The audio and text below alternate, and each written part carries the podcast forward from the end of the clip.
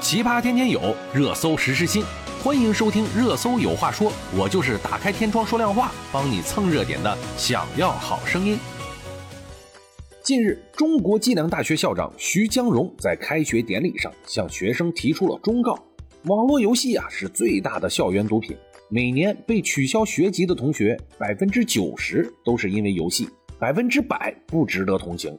今日啊。中国计量大学举行了2022年新生开学典礼之后啊，学校微信公众号发布消息称，校长徐江荣以“立大德、善学习、强特色，开启量大盲盒”为题，给全体的新生上了一堂精彩的开学第一课，也给每一位量大人留下了一段深刻的记忆。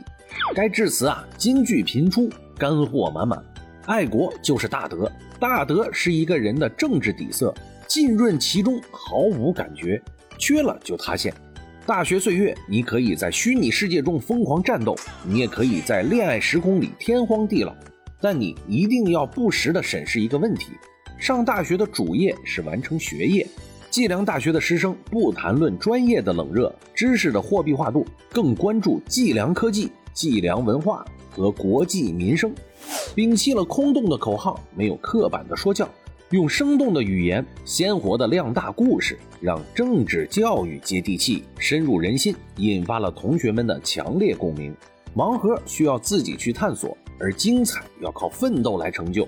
其中啊，他在讲话中还提到，上了大学就轻松了，这是对大学学习的一个严重误判。轻松有一定的原因，是因为大学学习是开放式的。没有在线约束，比如班主任现场督学、大强度的作业提交、父母的监督等。但是大学学习只有阶段性刺激和警示，比如啊期末成绩单、奖学金评定、学业警告等等。大学学习是自主探索和独立思考的学习，与在线约束相矛盾。大学学习的首要任务是纠正以寻求标准答案为目的的应试学习方式。最终目标是形成每个个体获取知识的模式、知识应用的经验和创新知识的方法。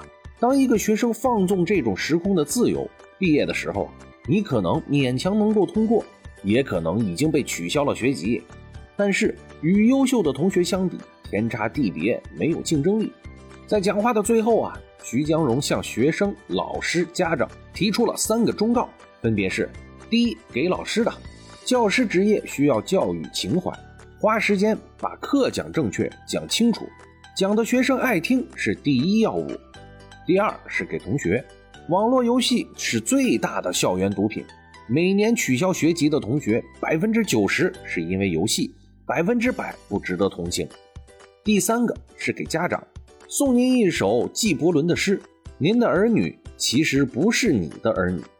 他们是生命对于自身渴望而诞生的孩子，他们借助你来到了这个世界，却非因为你而来。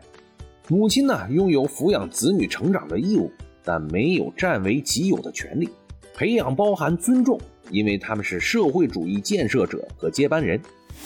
其实呢，我个人觉得，虽然游戏已经成为了产业，甚至成为了大学的专业和各种运动会的比赛项目，但是。我并不觉得游戏产业可以直接推动人类的进步，所以呀，我还是希望大学生们能够少一点的时间放在游戏上，多一点的时间呢放在能够丰富自己阅历的事情上。